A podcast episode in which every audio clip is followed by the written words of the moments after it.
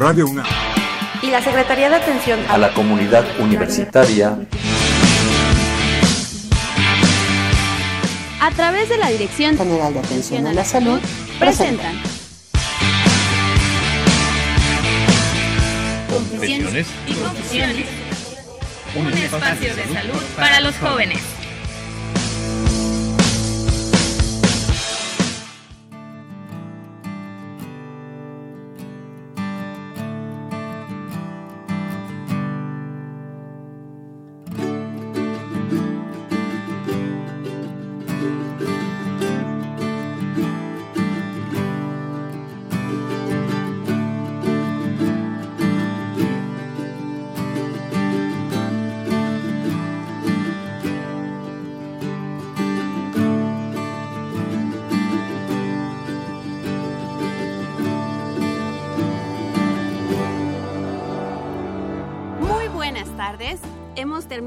Una semana laboral y ya estamos en sábado que a nosotros nos encanta porque estamos aquí nuevamente en Confesiones y Confusiones.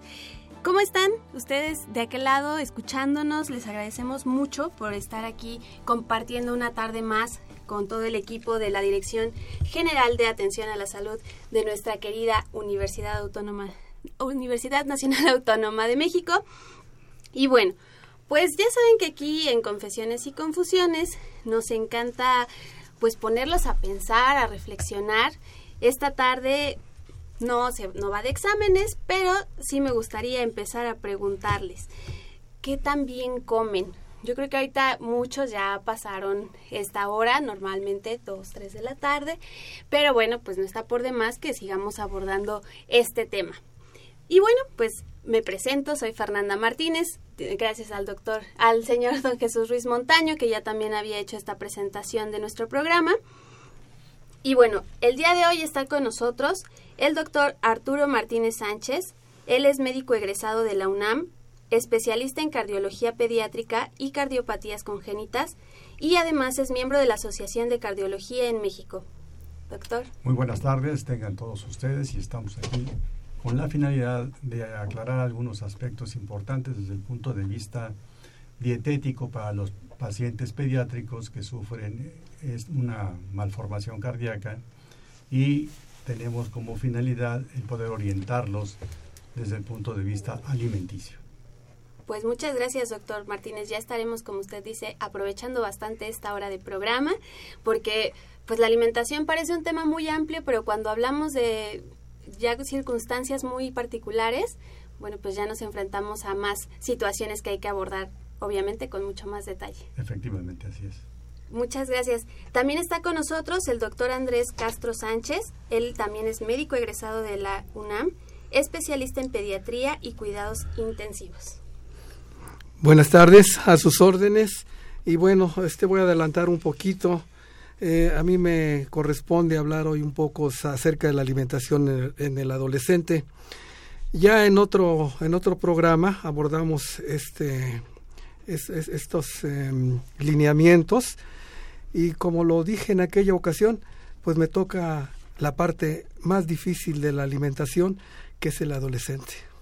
El adolescente que también está en los momentos en que yo creo que la alimentación es de las últimas cosas que le preocupa. Así es, ya ya comentaremos en un rato más y veremos este cuál es la base de la alimentación del adulto en términos generales y qué sería lo ideal. Muy bien, pues bastante interesante cada una de estas partes que nos van mencionando.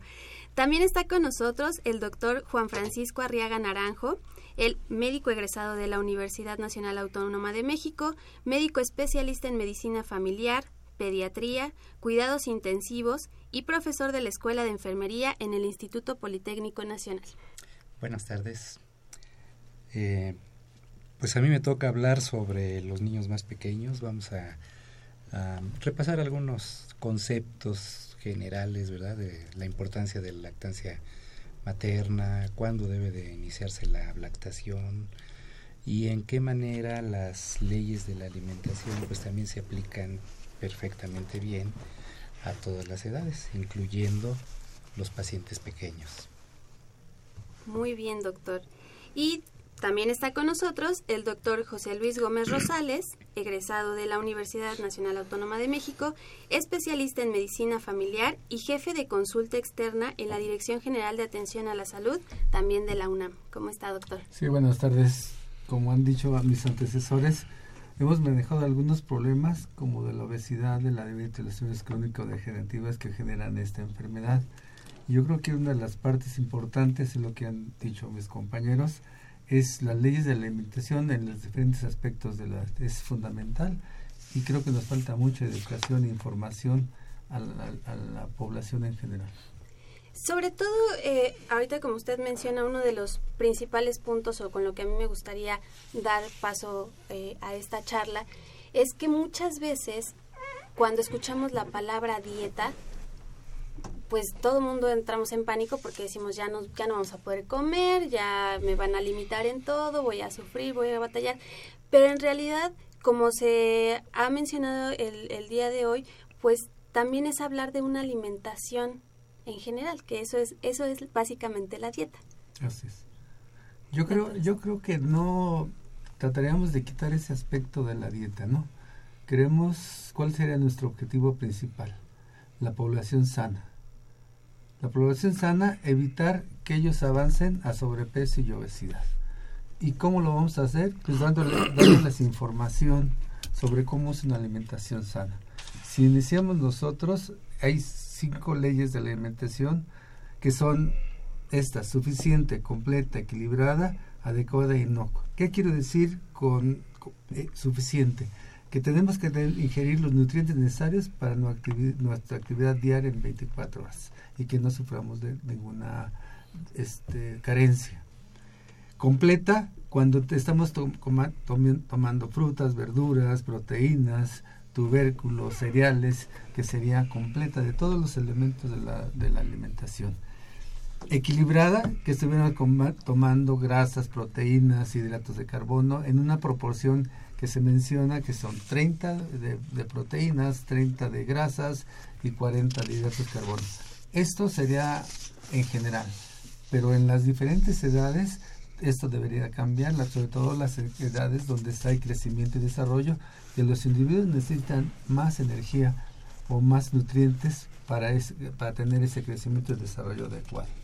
Y lo, y lo último, que sea adecuada, adecuada entre, adecuada a la edad no es lo mismo alimentar a un recién nacido, a un lactante, un escolar, un adulto joven, un adulto mayor, una persona con problemas de enfermedad o discapacidades.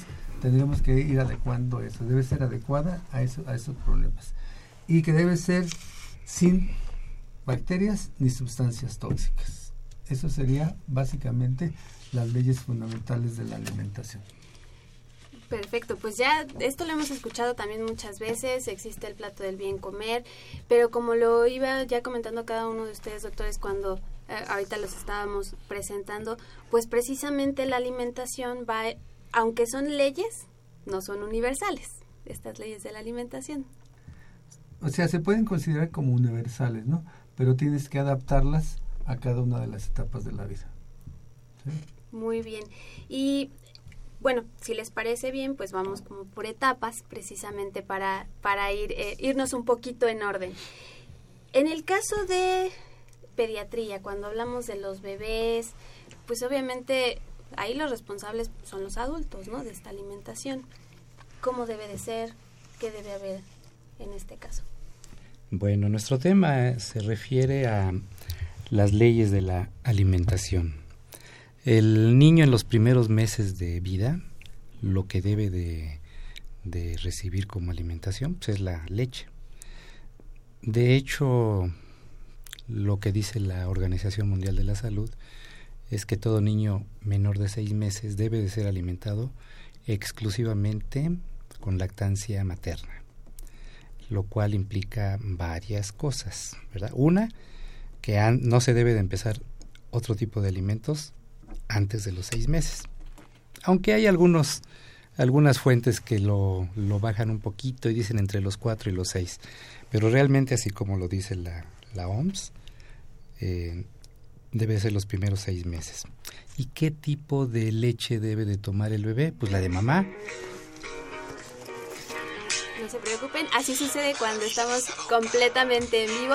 Y también aprovecho este momento para recordarles nuestros teléfonos es el 55 36 89 89 por si ustedes quieren comunicarse con nosotros y aprovechar que están aquí el doctor Arturo Martínez, el doctor Andrés Castro, el doctor Juan Francisco Arriaga y el doctor José Luis Gómez hablando sobre las leyes de la alimentación. Esperamos todos sus comentarios y dudas, serán bienvenidos. Ok, perdón. Regresando al tema, eh, la leche humana llena todos los llena todos los requisitos de las leyes de la alimentación? Por supuesto, ¿verdad? Nosotros sabemos que los componentes más importantes de los nutrimentos de la leche, que es un alimento, pues los tiene todos, tiene todos los que requiere una persona para, para crecer y para mantenerse sana. Entre ellos, el más importante pues es el agua, ¿verdad? Hidratos de carbono, la lactosa, proteínas, lactoalbúmina, lactolobulina, etcétera, grasas, vitaminas, minerales, oligoelementos, o sea, todo lo que requiere un bebé para crecer y mantenerse sano lo tiene la leche de mamá. Además, la leche humana le da al bebé un apoyo emocional que a lo mejor en ese momento o en esos primeros meses el bebé no los manifiesta, pero que seguramente en el transcurso de su vida van a tener mucha importancia. Y otra situación muy importante de la leche humana es que actúa como un inmunoestimulante. ¿Qué quiere decir esto? Que la leche de mamá tiene sobre todo sustancias de carácter proteico que ayudan a su sistema inmunológico del, bebé. ¿Cuándo se debe de usar eh, fórmula? Bueno, pues ahí es una buena pregunta, un buen planteamiento, ¿verdad? Porque por mala fortuna en nuestro medio, cada vez se usa más la fórmula en lugar de la leche humana. Realmente las indicaciones de, de que una madre le dé fórmula a su hijo, pues son pocas, ¿no? Son realmente que no hubiera disponibilidad, que mamá no estuviera presente, que mamá realmente no produjera leche, etcétera, lo cual es muy poco frecuente. Por lo tanto, pues las, las fórmulas que les llamamos de primera etapa, pues deberían de usarse muy poquito, lo cual no es completamente cierto, ¿verdad?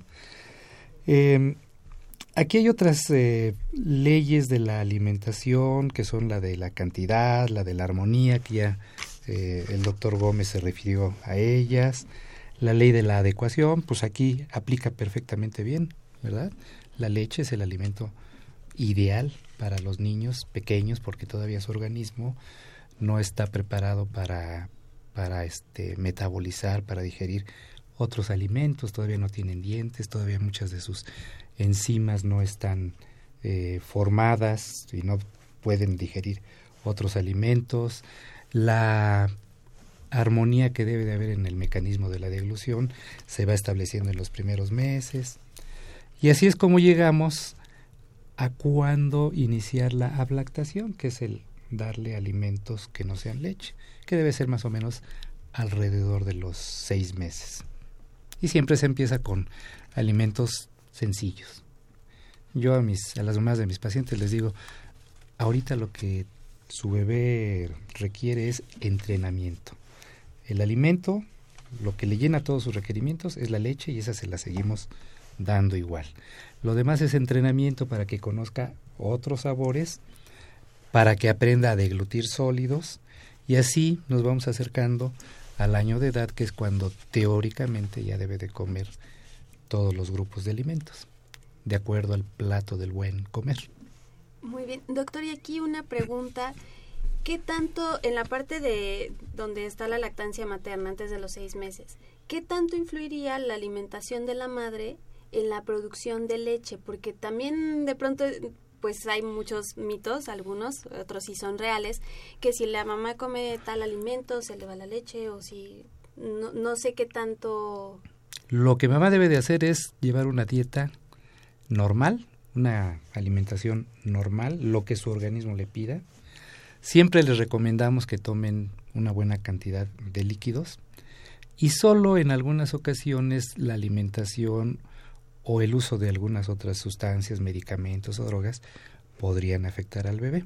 Pero si la mamá lleva una dieta normal, si toma líquidos suficientes y si tiene ganas de lactar a su bebé, seguramente lo va a poder hacer sin mayor problema. Muchas veces eh, lo que la siguiente pregunta es ¿hasta cuándo? Donde también hay mucha controversia. Pero yo les digo mínimo seis meses, ideal un año. Hay publicaciones que recomiendan irse hasta más allá del año dándole lactancia materna. Pero bueno, pues, con la vida moderna como actualmente la llevamos es muy difícil que una mamá que además tiene que atender a veces al marido, a veces a otros niños y tiene que trabajar, es muy difícil que, que llegue a, a tales este, metas. Pero mientras más tiempo se le dé, es mejor por todas las bondades que dijimos hace un momento. Ahora también ya cuando, después de los seis meses que nos hablaba de la lactación, también precisamente por esta eh, forma de o rutinas de vida, a veces lo más práctico para las mamás es ir a la tienda y comprar estos famosos alimentos que ya vienen eh, como papillas. ¿Eso qué tan recomendable es para los niños de seis meses? Hablemos, quizá, no sé si más adelante puedan recomendarse. Bueno, lo ideal es el alimento fresco, el que conserva todos sus, sus recursos. Pero pues volvemos a lo mismo, ¿verdad? Actualmente la gran mayoría de las, de las este, mujeres tienen que, que trabajar aparte de su trabajo de por sí agotador que es este en el hogar. Entonces, pues muchas veces no les da tiempo de preparar. Y bueno, la, realmente la industria alimenticia que se dedica a, preparar este tipo de alimentos, pues hay algunas que son que son recomendables.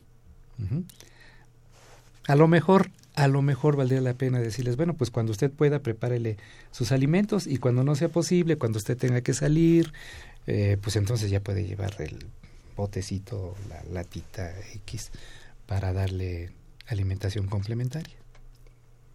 Es, es, inevitable, podríamos decir. Es casi inevitable. Es un mal necesario. No es malo, pero sí, sí resulta bastante práctico. De, de, pronto también si uno se encuentra afuera, pues a veces es un poco difícil eh, entrar a una cocina y preparar los alimentos, también un poco la disponibilidad de los mismos. Uh -huh. Y esto me llevaría también a preguntarle, doctor, acerca de um, este punto en donde la dieta debe ser suficiente.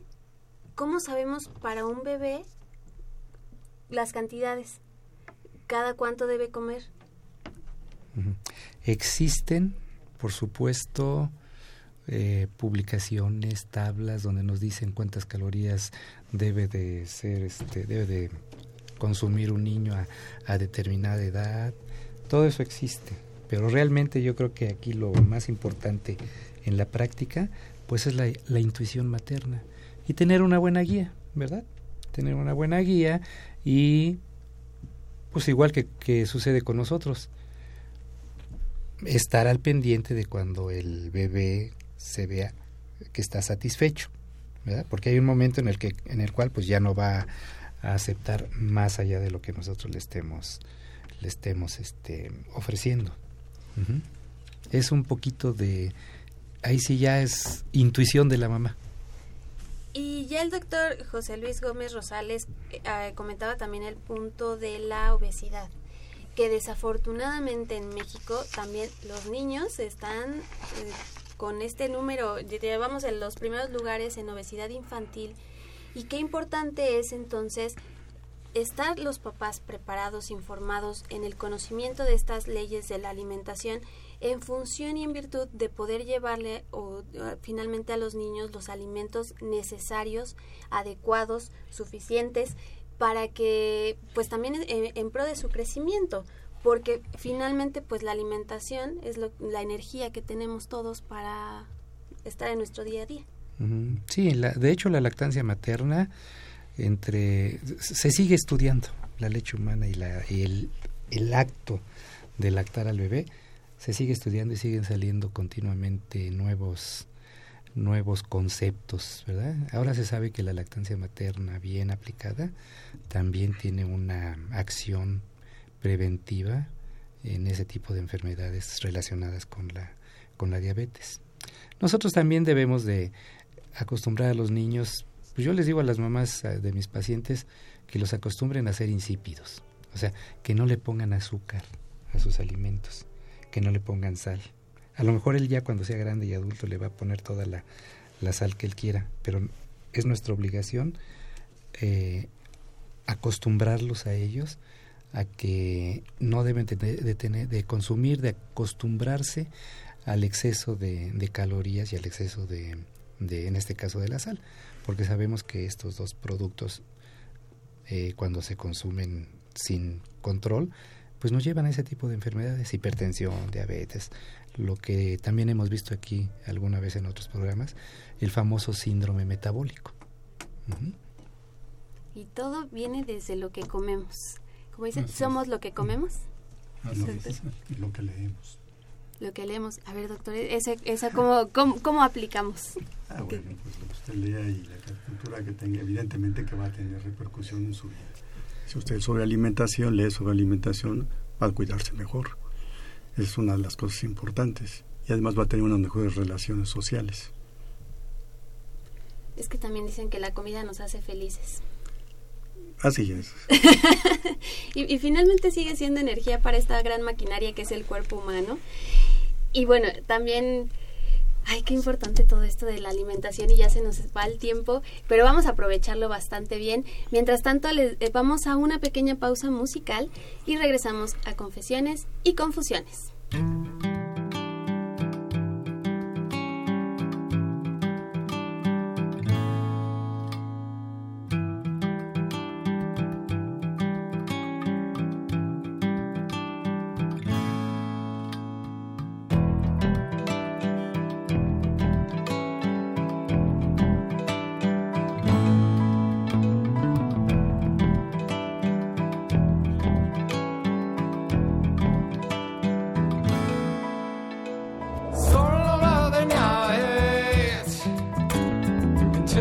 time. Sweeping away the frost so I can fly. Soaring along the constellation, taking time in the free nation. Soaring above the constellation, take me away. Soaring along the constellation, taking time in the free nation. Soaring above the constellation, take me away.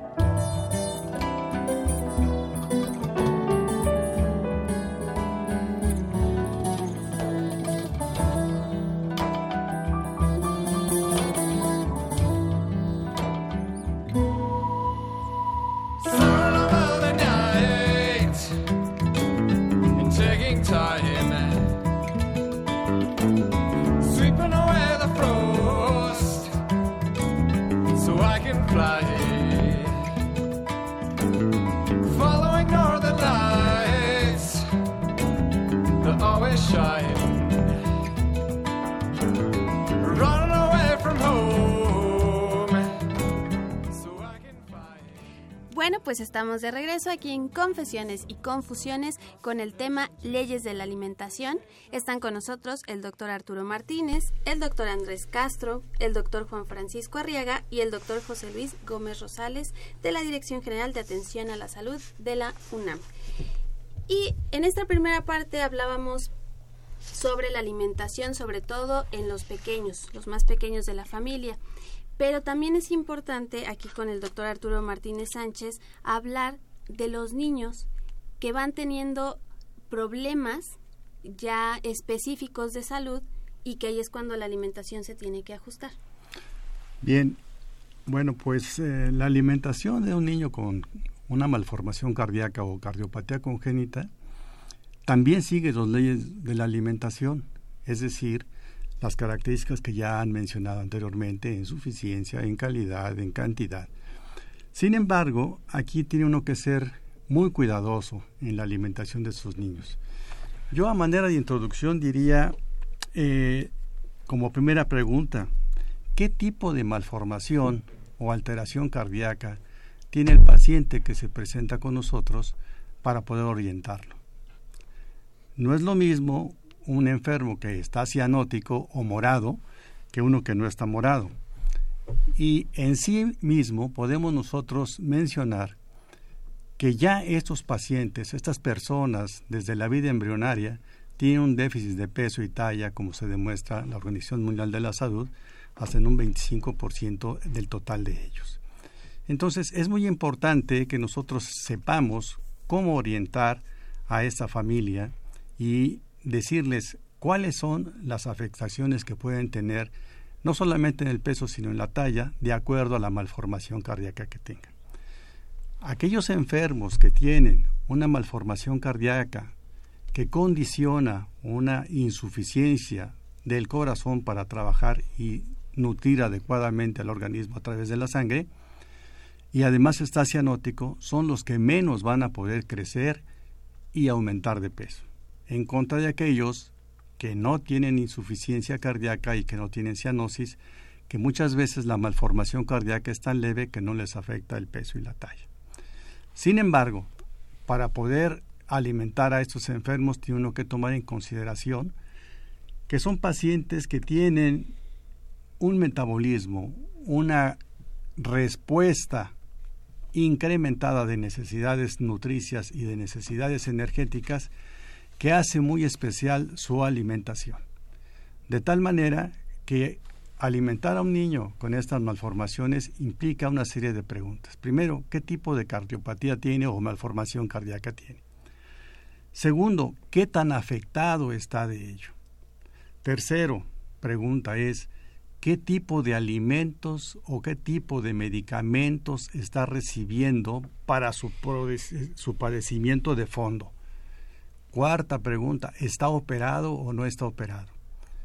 Todas estas interrogantes se le deben de preguntar a la madre del menor o a los familiares con la finalidad de poder orientarlos en el tipo de alimentación. Hace un momento hablaban acerca de la cantidad de sodio que estos enfermos, eh, que el niño sano puede tomar. En el niño con una malformación cardíaca, la cantidad de sodio debe de ser muy estricta, ni menos de 2 equivalentes por kilogramo de peso al día, ni más de 400 miligramos de eh, cloruro de, sodio, pues, en todo, en todo un día. La razón de ello es que este electrolito puede llevarlos a insuficiencia cardíaca y la alimentación debe de ser estrictamente vigilada no solamente por el médico que está llevando el tratamiento del enfermo, sino que por un equipo multidisciplinario que implica los, eh, nutriólogos, que implica eh, la gente que prepara los alimentos y poder además dar una educación adecuada a los padres de familia para poder llevar a cabo un buen incremento de peso y talla. Estos enfermos generalmente se ven afectados porque su metabolismo o su consumo de energía se ve incrementado y muchas veces tienen además de ello otros problemas que afectan su crecimiento y su talla, como por ejemplo serían otras malformaciones congénitas agregadas a la del corazón, la presencia de insuficiencia cardíaca, la presencia de presión pulmonar elevada, la presencia de dificultad para comer, porque se cansan fácilmente. Hace un momento mencionaba el doctor Arriaga acerca de la ventaja de darles leche materna. Efectivamente, eso es lo ideal. Sin embargo, estos pequeños, la sola tetada del seno materno los agita, los, eh, los cansa y muchas veces no es posible llevarlos a una buena percentila de crecimiento y de talla. ¿Por qué? Porque se cansan fácilmente. La otra cuestión eh, interesante es eh, ver qué tipo de tratamiento médico está llevando estos enfermos, si están, si están siendo manejados con diuréticos, con eh, antiarrítmicos, con otro tipo de, fármacos que interfieren en su estado nutricional, porque no pueden comer estos niños. Y finalmente podría comentarles acerca de la cirugía. ¿El paciente está operado o no está operado? Eso es muy importante porque hay malformaciones cardíacas que requieren cirugías especializadas en las cuales se restringe una gran cantidad de líquidos precisamente por su labilidad para caer en insuficiencia cardíaca y no poder alimentarse adecuadamente. Además hay otros factores como son el incremento o el aumento de la presión venosa sistémica que dan como resultado que tengamos nosotros una mayor pérdida de proteínas, estos niños mayor pérdida de proteínas por el intestino, con lo cual también están siendo afectados su peso y su talla. La sensación de plenitud por el crecimiento del hígado es otro de los factores que inciden porque el pequeño se encuentra irritable, se siente pletórico y no, no apetece los alimentos. Son muchos los factores que inciden en cuanto al crecimiento y la talla de los enfermos. Aquí se deben de llevar un control estricto en muchos de ellos acerca de la cantidad de líquidos que pueden tomar. Aunque recordemos nosotros que esos enfermos por su estado eh, de enfermedad, de malformación cardíaca y metabolismo incrementado, pueden y deben de estar tomando una mayor cantidad de kilocalorías por kilogramo de peso y también restringirles los líquidos cuando nosotros veamos que está cayendo en insuficiencia cardíaca. Eso es fundamental. Traía yo aquí, y traigo de hecho aquí, las cantidades de proteínas y de electrolitos fundamentales para ellos, para poder nutrirlos en forma satisfactoria. Por ejemplo, en términos generales, no se le deben de dar mayor de 4 gramos por kilogramo de peso de proteínas a estos niños, que realmente son 2, 2, 2 y media, 3, 3 gramos. La cantidad de, líquidos también debe de ser de acuerdo a sus, a, sus requerimientos, se individualiza.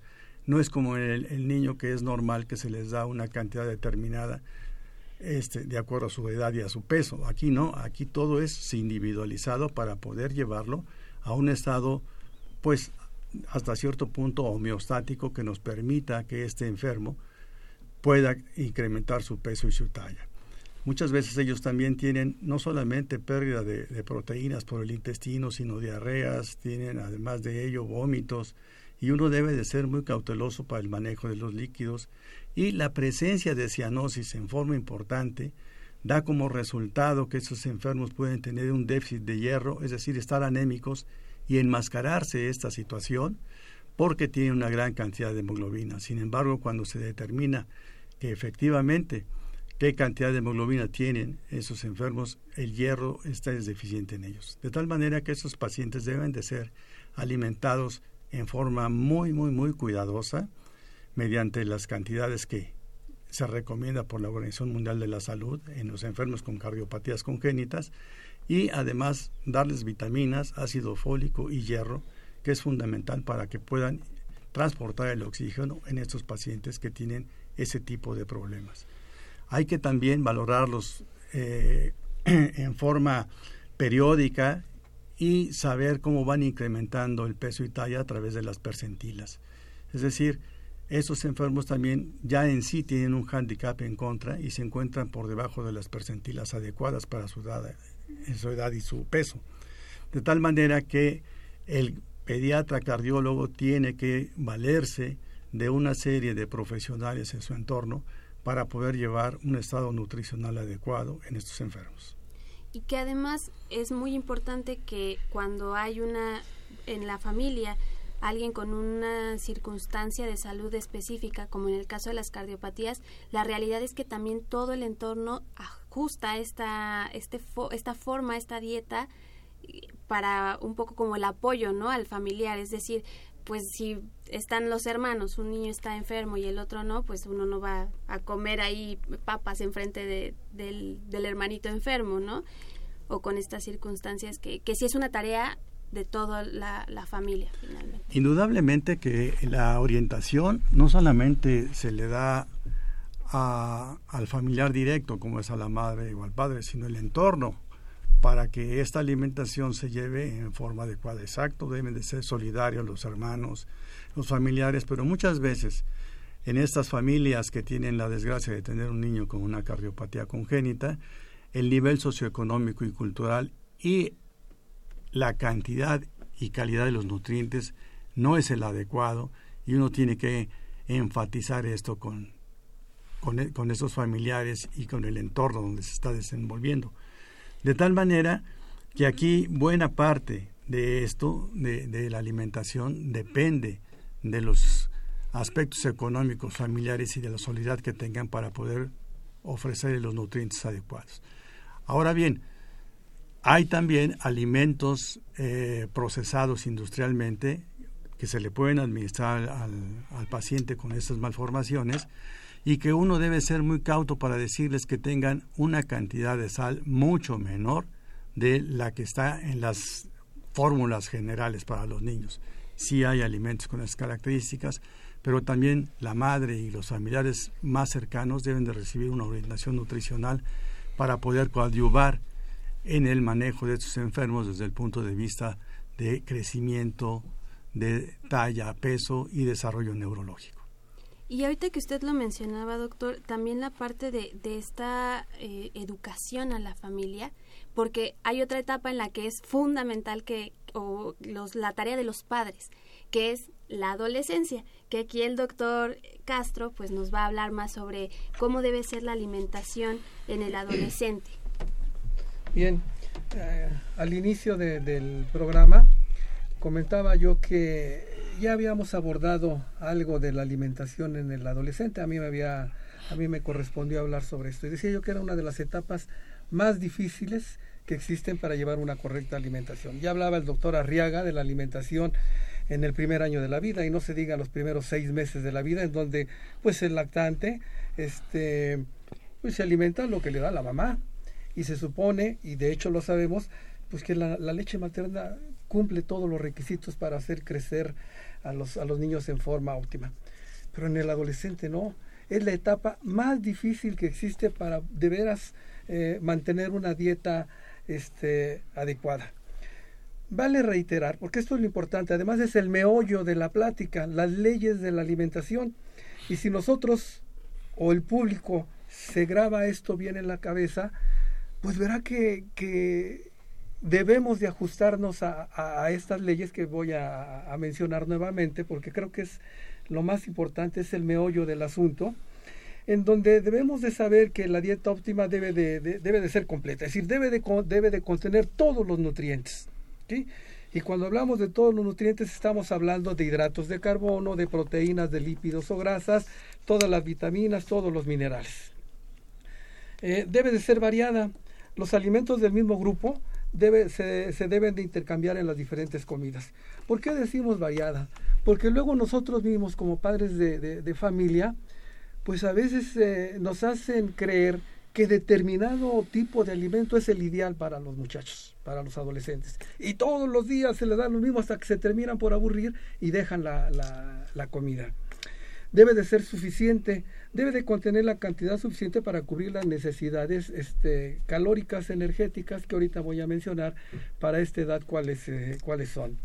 Debe de ser equilibrada y con proporciones recomendadas para cada edad. No es lo mismo el lactante, ni como seguramente va a abordar el doctor Gómez más adelante, el, el, este, el, hombre maduro o ya en la tercera, eh, en la tercera edad. Debe ser adecuada para las diferentes edades y debe ser inocua, es decir, no deben implicar riesgos a la salud.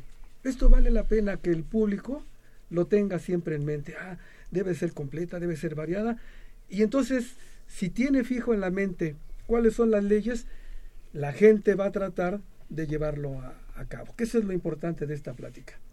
Decía yo que la adolescencia, que habitualmente, o no habitualmente, eh, corresponde de los 12 a los 18 años de edad, eh, es la etapa más difícil. ¿Por qué? Porque es la etapa en la que más independencia empiezan a mostrar los, los, este, los muchachos, los adolescentes. Pasan de esa etapa de la niñez en donde obedecen las órdenes de papá y mamá este, y pasan a la etapa en donde pues ya no es tan fácil, sobre todo porque estamos hablando de los niños que ya van a estar, van a estar en la secundaria o van a estar en la preparatoria. ¿sí? Ahora bien, la primera pregunta que, que, tenemos que hacernos es habitualmente qué come el adolescente. Es decir, sin entrar todavía o sin, sin, sin ajustarnos a unas leyes. Lo que vemos, lo que hacemos todos los días y lo que seguramente hicimos muchos de nosotros en esta etapa. ¿Qué desayunamos? ¿Qué comemos? ¿Qué cenamos? Si nosotros cerramos los ojos y volteamos esa etapa, pues veremos que estuvimos muy mal en la, alimentación la mayor parte de las veces. ¿eh? Yo no creo que haya alguien que deba de haber cumplido exactamente estas, estas leyes. Muchas veces, si no es que la mayor parte de las veces, la dieta está dada a criterio de mamá y muchas veces de la abuela. ¿Y por qué digo de la abuela? Porque, como decíamos, cada vez es más frecuente que trabaje la pareja y los, los niños y los adolescentes quedan al cuidado de, de los abuelos y ellos son los que dictan las, este, las, las medidas o las leyes de qué debe de comer eh, un adolescente. Y esto lo vienen arrastrando desde, desde sus antecesores, ¿no? A mí en la casa me enseñaron a comer que debería de comer mi sopa, mi, mi, desayuno, mi comida y mi cena, ¿sí? Pero ¿de qué, debe, de qué, de qué debe de eh, formularse cada una de estas etapas? Eh, si nosotros volteamos un poquito a lo que es la vida diaria, veremos que alrededor de las escuelas, y se ha luchado mucho para quitar esto, pero alrededor de las escuelas, y no se diga los hospitales, y en los hospitales los mismos estudiantes de medicina, en los mismos recientes, hasta los mismos médicos, vemos cómo están tomando sus alimentos en los puestos callejeros. Y ahí estarán cumpliendo las leyes de la alimentación. Pues no, porque nunca ha habido una verdadera campaña que nos estén recalcando todos los días lo que debemos de, comer. Eh, decía yo que la mayor parte de las veces lo que, lo que comemos, pues eh, es lo que encontramos alrededor de los puestos callejeros, la mayor parte de las veces. Es muy difícil, yo no sé si alguien conozca este, personas así, que lleven su, su, su, en su portafolio, este, en sus portafolios, una lonchera donde lleven un desayuno adecuado o una comida adecuada. Es muy, es muy difícil. Por eso decía yo que esta etapa de la adolescencia es muy difícil y por la gran independencia de la que ya goza eh, eh, el, sujeto o la, o la mujer. ¿sí? Eh, habitualmente, un poquito más adelante voy a, comentar qué sería lo ideal. Además de recordar las famosas leyes de la alimentación, ¿qué otra cosa debemos de tener en mente? Habitualmente también eh, conocemos y sabemos que el desayuno casi siempre se deja de lado. Eh, estoy hablando del adolescente. Em, la comida se va retrasando y una gran cantidad de gente va a juntar comida y cena. Casi siempre. En donde se atiborra de comida la, la gente y lo que haya en la casa, lo que haya hecho la mamá. Desafortunadamente cuando se come se come cena a las 6, 7 de la tarde, pues la cantidad pues es muy importante. Eh, ahí no va a haber una gran variedad, ni se vamos a estar pensando lo que debería haber sido el desayuno, este, lo que debería ser la comida, lo que debería ser la cena. Entonces, aquí en esta etapa es precisamente donde también empieza el sobrepeso, porque comemos en forma abundante, no comemos en forma equilibrada y nos oponemos a hacer tarea o nos ponemos a ver televisión. Y entonces esa gran cantidad de calorías que ingerimos, pues ahí se van a empezar a almacenar y es una etapa en la que empieza la, la, este, el sobrepeso y la obesidad. A reserva de que haya muchos muchachos, o hay, de hecho lo existen, de que eh, hagan una, una buena cantidad de ejercicio y que eso de alguna manera los mantenga en cierto, en cierto peso. ¿sí? Y lo cierto, perdón, también aquí, doctor, es que es en esta etapa en donde se empiezan a formar los hábitos. Así es. Que van a, sobre todo, incidir en lo que va a ser nuestra vida, pues ya en las siguientes etapas. Vamos a una breve pausa musical y regresamos aquí a Confesiones y Confusiones.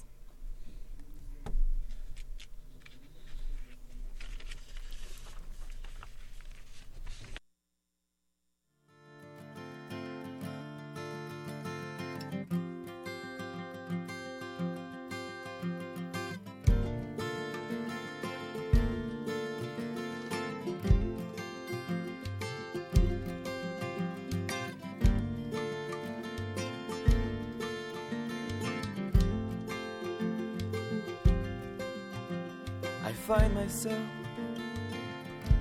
in the middle of a crowd of hungry men, with the risk of being swallowed from within, cause we're so desperate trying. There are some roads full of hate and full of crows that will try to take your eyes out of your nose. So you have to kill them flying.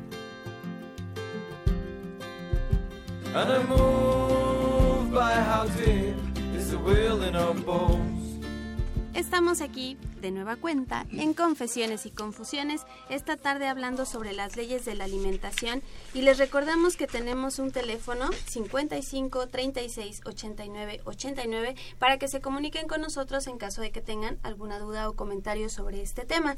Está con nosotros hoy Victoria Aguilar Velasco, eh, estudiante de medicina, haciendo su servicio social en la Dirección General de Atención a la Salud de la UNAM, y Sergio Isaac Hernández, eh, estudiante de enfermería. Ellos van a estar ahí en los teléfonos recibiendo sus comentarios. Doctor Castro, para ir cerrando en esta, esta etapa de la vida y la alimentación. Bien, deseo yo que eh, a las personas que nos están escuchando, deben de grabarse lo que ha comentado el, doctor Gómez, lo que, sobre lo que hemos estado reiterando, las famosas leyes de la alimentación, tratar de recordarlas. Pero al final de cuentas dice uno, bueno, pero ¿cómo lo hago? Que eso es lo importante.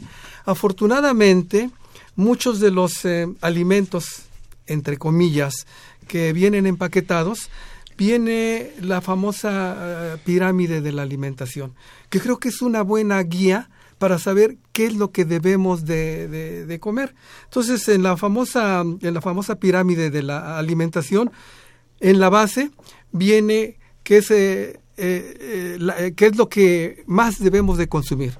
Vamos desde la base hasta la punta, y en la punta es lo que de plano está prohibido o comerlo así muy de vez este, en cuanto. ¿sí? Entonces yo creo que si, si, si complementamos lo que se ha mencionado de las leyes de la alimentación con lo que nos muestran la pirámide de la alimentación, podremos ir nosotros, los papás y los mismos muchachos, que deben demostrar interés, eh, de ir equilibrando y de ir, eh, tratar de ir llevando una buena, una buena dieta. Ahora bien, eh, en relación a, lo que debe de consumir, cuánto debe de consumir un adolescente, las calorías que debe de consumir un varón que sea sedentario, que no sea muy, muy activo, debe de ser alrededor de 2.200 calorías ¿sí? en este, por día. Y en las mujeres, de 1.800 calorías eh, por, en el día, en las 24 horas. Entonces, por ley, ahora, todo lo que nos venden, eh, y que vamos a, a los supermercados, todo lo que nos venden, traen sus etiquetas cuántas calorías trae por porción. Y yo creo que es una de las cosas que debemos de aprender y debemos de grabarnos eh, mediante este, este programa. A ver, me voy a comer eh, este pastelillo, o me voy a tomar este refresco o este jugo y acostumbrarse a ver cuántas calorías tiene. Y nos vamos a llevar una sorpresa cuando de veras lo empezamos a hacer con cierta regularidad.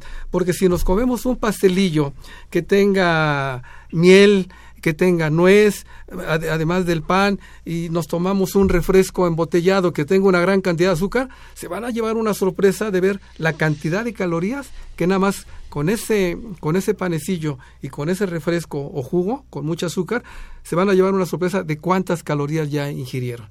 Entonces, las leyes y la pirámide de alimentación creo que son una buena guía para, para, para tratar de llevar una buena alimentación. Ahora, eh, cuando, cuando el adolescente hace deportes, se le debe de incrementar a lo que ya mencioné de las calorías alrededor de 200 a 400 calorías dependiendo del, del tipo y de la cantidad de ejercicio que se haga. ¿sí? Creo que podemos terminar diciendo que lo más eh, importante para el adolescente es eh, saber las leyes, conocer las leyes, conocer que hay una pirámide de la alimentación, metérselas en la cabeza, metérselas en la cabeza a los papás para que podamos llegar a una adultez en condiciones sanas. Y ya no digamos a una tercera edad en condiciones muy sanas. Doctor José Luis Gómez Rosales, esa es su, especialidad precisamente ya las siguientes etapas de la Yo creo que mis compañeros, el doctor Arriaga, en una parte de los niños enfermos, el doctor Martínez y el doctor Castro ha dado una etapa. Los dos han mencionado que desde ahí hay obesidad. ¿Qué sucede durante esta vida? Vamos teniendo, los niños están en crecimiento, desarrollo y, y normalmente los recién nacidos, los lactantes, los escolares tienen mucha actividad física. Los adolescentes también, pero ahorita se están volviendo sedentarios y están comiendo mucho. Entonces hay un desbalance entre lo que se hace y lo que se come. Conforme entramos a trabajar, entramos a laborar, nos sientan en una computadora, nos sientan, entonces, pero seguimos comiendo igual. Y si antes no teníamos los recursos económicos, en este momento ya tenemos más recursos económicos, entonces comemos más y generalmente son comidas hipercalóricas. Esto, hay un desbalance. Conforme va avanzando la vida, seguimos comiendo igual y tenemos menos actividad. Una de las herramientas que tenemos es el plato del buen comer. Si ustedes lo analizan la gente lo analizará, es un semáforo. Lo verde, que son las verduras y las frutas, dice mucho, o sea, mucha cantidad. Lo que es lo amarillo son los cereales, que eso debe ser suficiente, con moderación. Y lo que son leguminosas y las proteínas animales debe ser poco. Si nosotros lo hiciéramos, nos de acuerdo a nuestras necesidades, a nuestro esto, sería, nosotros tendríamos que, si lo queremos ser muy puristas como los nutricionistas, las cantidades de frutas serían de cinco de 3 a 5, las, las, este, las, las, las verduras de 5 a 7, las, este, los, las, las cereales una o dos raciones y las proteínas una ración. ¿Pero qué es una ración? O sea, toda mi gente, pues algunas mamás es una taza, algunas es plato. Una de las formas de calcularlo es que dice que a mí no me gustan las raciones, a mí me gusta más el que la gente, si tiene hambre, que coma. Sí, y que coma, pero empezando con las frutas, con las verduras y después la proteína. Entonces, para las verduras serían las dos manos que lo que cabe en nuestra, nuestra mano. Para las, los cereales, el arroz y todas las sopas, sería el puño para la comida, para las proteínas sería la palma de la mano, pero algunos son tramposos, utilizan todos los dedos y nada más la palma de la mano. La palma de la mano no, no cuentan los dedos, ¿sí? Nada más es esta parte. Para las frutas es un puño y para la grasa es, es, un, es un dedo. Ahora, ¿cuál es lo fundamental de esto? Los cambios de hábitos. Como había mencionado, no se desayuna o se desayuna poco y se cenó un poco un café o algo. Entonces, ¿qué tenemos que hacer? Desayunar como reyes, comer como príncipes y cenar como mendigos. Ese es el primer hábito que tenemos que cambiar. Comemos pan de dulce porque las abuelas nos los inculcaron en la mañana y en la noche con un cafecito, una galletita. Entonces, no comer pan de dulce porque los aumenta. Dejar comida en el plato. No sales a jugar si no te lo acabas. No sales a ver a la novia si no te, si no te lo acabas. Nos lo inculcaron tanto que cuando nos sirve tenemos que acabarlo. No es cierto tenemos que descansar al cerebro. Me llené, hasta ahí dejo de comer. ¿sí? Comer sopa aguada, arroz, guisado y frijoles, no, tenemos que cambiar a iniciar con frutas, verduras y guisado. Tomar refresco y agua de frutas en la comida, no, tenemos que tomar agua simple. Eso es lo que tenemos que hacer. Comer en forma desproporcionada con lo que hacemos. Comemos de acuerdo a la edad. ¿sí? Si soy un niño, tengo que comer bastante. Si soy un adolescente que estoy en crecimiento y desarrollo, también si soy un adulto, debo comer estas proporciones. Si soy un adulto, pues debo comer sin, comer mucho sin. ¿Qué quiere decir eso? Sin grasa, sin dulce y sin dinero. ¿sí? Y además, podemos irnos, ya estamos en la banca, nos metemos a la banca, nos metemos a la bolsa, nos metemos a la investigación, y nos metemos a, practicar idiomas. En la banca estamos sentados en las bancas de los comerciales, en la banca de, del parque para cuidar a los nietos, en la bolsa, vamos por la bolsa del mercado, por la bolsa de la leche, la bolsa de la basura. Eso es lo que estamos haciendo. Investigamos dónde están las malditas llaves, dónde dejé los lentes, ¿sí? Y si practicamos idiomas, vamos con el alemán, con Eisheimer, y el italiano con un franco deterioro. Eso es lo que hacemos. La tercera, entonces estamos en la tercera edad, pues debemos comer de acuerdo a la actividad física. Casi ya no hacemos esta actividad física. Ahora, otra cosa importante que tenemos que quitar y que, y que estamos, la, la sociedad está llena de las calorías vacías. los refrescos. Los jugos de frutas, el azúcar, el azúcar morena, el mascabado y todo eso, y la miel tienen la misma proporción del azúcar refinada. O sea, no tenemos que tomar azúcar. La gente dice que la miel tiene proteínas, que el mascabado tiene más proteínas. No es cierto. Los alimentos fritos, las papas fritas, las hamburguesas, todo eso, tenemos que quitarlos. Los famosos snacks, la bollería, la respetería, los bizcochos, los bolillos, hay que quitarlo. Bebidas para deportistas tienen mucho contenido energético, pero también tienen mucho azúcar. También Mucho sodio. mucho sodio, te- tenemos que hacerlo. Las salsas, productos elaborados, las cápsulas, todo eso, las famosas ollas, eso tiene mucha sal. ¿bien? Pero todo eso tenemos que quitarlo. Y es, yo creo que con esos consejos tendríamos que tener esas estrategias. ¿Qué estrategias? Una alimentación sana acompañado de ejercicio e ingesta de agua. ¿Qué tenemos que hacer? Evitar lapsos de ayuno mayor a 6 horas. No tomar jugos. Evitar comer alimentos con grasa. No repetir alimentos antes de 4 días. No comer pan ni tortillas. Tomar agua simple 2 a 3 litros. Con eso nos va a ayudar a quitar el gusto por el dulce. Entonces cuando tomamos un refresco, un pastel, vamos a decir que está muy dulce y lo vamos a intentar dejar. Caminar o hacer ejercicio mínimo media hora.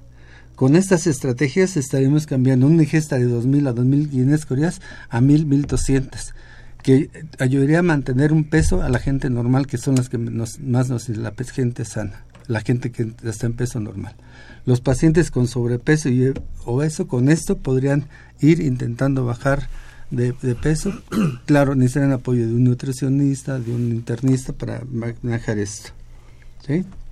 Creo que con esto más o menos les di un panorama de lo que es a la gente adulta rapidito. Porque. Realmente breve y yo- siempre lo decimos aquí, es muy importante también acercarnos a los expertos, acercarnos con, con ustedes que esta tarde les agradecemos que hayan estado aquí en Confesiones y Confusiones, dándonos una breve, em, breves consejos sobre lo que hay que seguir en la alimentación.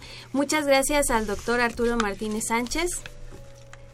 Muy ama- Muy amable por la invitación y agradezco al público escucha este tipo de conceptos que hemos emitido el día de hoy. Ojalá el niño con cardiopatía congénita tenga mayor vigilancia para su peso y su talla y que sea tratado multifactorialmente.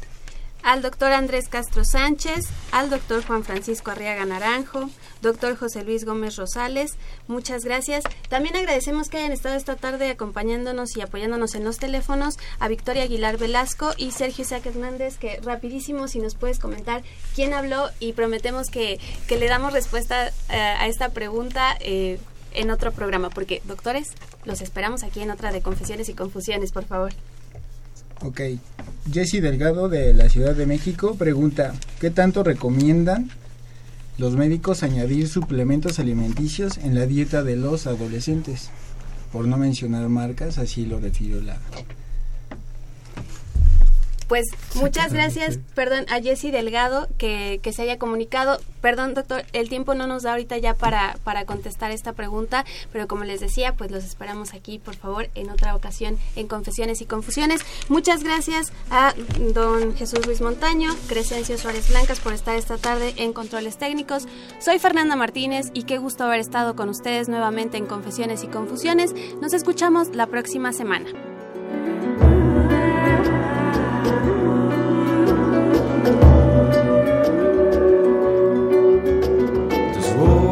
The lace between your fingers. There's more than pestilence round. Wrought and floodlights in the surface. The silence. Radio UNAM. Y la Secretaría de Atención a la comunidad universitaria a través de la Dirección General de Atención a la Salud Presentaron Confesiones y Confusiones. Un espacio de salud para los jóvenes.